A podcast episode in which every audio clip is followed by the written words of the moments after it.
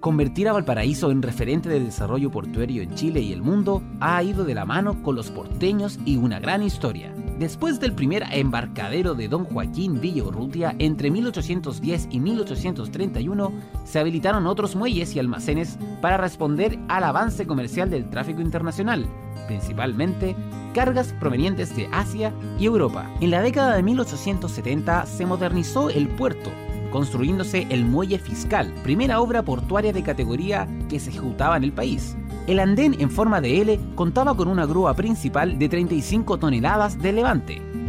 Su extensión permitía el atraque de dos naves modernas de la época. La instalación prestó servicios aproximadamente hasta 1919, año en que quedó dentro de las obras del nuevo puerto. Tras la apertura del muelle fiscal, se inició la construcción de un embarcadero para el tránsito de pasajeros, denominado Muelle Prat, el cual se terminó en 1884. Este amplio recinto de madera se adentraba varios metros hacia el mar y estaba ubicado a espaldas del monumento a los héroes de Iquique. Sirvió además de lugar de paseo y recreación para los habitantes de la época. En septiembre de 1910, la Ley 2390 financia la construcción de los puertos de Valparaíso y San Antonio, disponiendo además de la recién creada Comisión de Puertos. Es el llamado proceso modernizador de la infraestructura portuaria. En octubre de 1912 se inauguran los trabajos en Valparaíso, a cargo de los británicos Earth Pearson and Son Limited, que a través de dos contratos, desarrollados hasta 1930, levantan la actual infraestructura el molo de abrigo, malecones y los terminales de atraque Espigón y Muelle Barón. En abril de 1960 se dispone que la empresa portuaria de Chile, en Porchi, explote los puertos estatales, cuyo auge se vive a comienzos de los 80 con la transferencia de contenedores, hecho que obliga a incorporar a los privados a las operaciones. El comercio exterior chileno crece, el transporte marítimo evoluciona tecnológicamente y el Estado impulsa la Ley 19.542, que constituye a la empresa portuaria de Valparaíso y la consolida como hoy el principal puerto de contenedores y pasajeros de Chile, con una de las mayores actividades en la costa del Pacífico Sudamericano. Anualmente transfiere más de 10 millones de toneladas de carga general y por sus terminales se atiende sobre el 30% de todo el comercio exterior del país. Por temporada recibe más de 40 cruceros y unos 100.000 visitantes.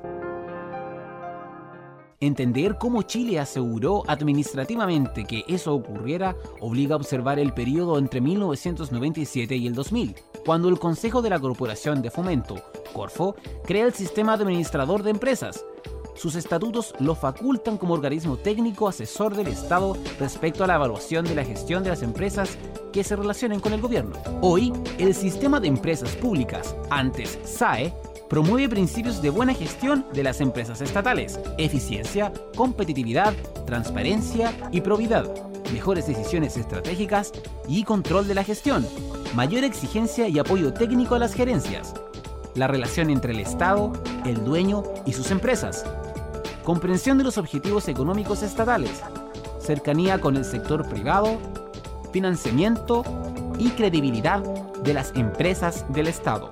El CEP es un holding que agrupa a 22 corporaciones cuyo propietario o accionista es el Estado de Chile. Se trata de compañías que proporcionan prestaciones a lo largo del país en los rubros transporte, servicios y portuario. Aquí es donde el sistema de empresas públicas supervigila a los puertos de Arica, Iquique, Antofagasta, Coquimbo, Valparaíso, San Antonio, Talcahuano, San Vicente, Puerto Montt, Chacabuco y Austral. La ciudad puerto de Valparaíso es una de las más antiguas de Chile, clave para el desarrollo de la región. Encanta por sus tradiciones y misterios con bellos rincones llenos de historia y una deslumbrante belleza arquitectónica que seduce a sus habitantes y visitantes de todo el globo.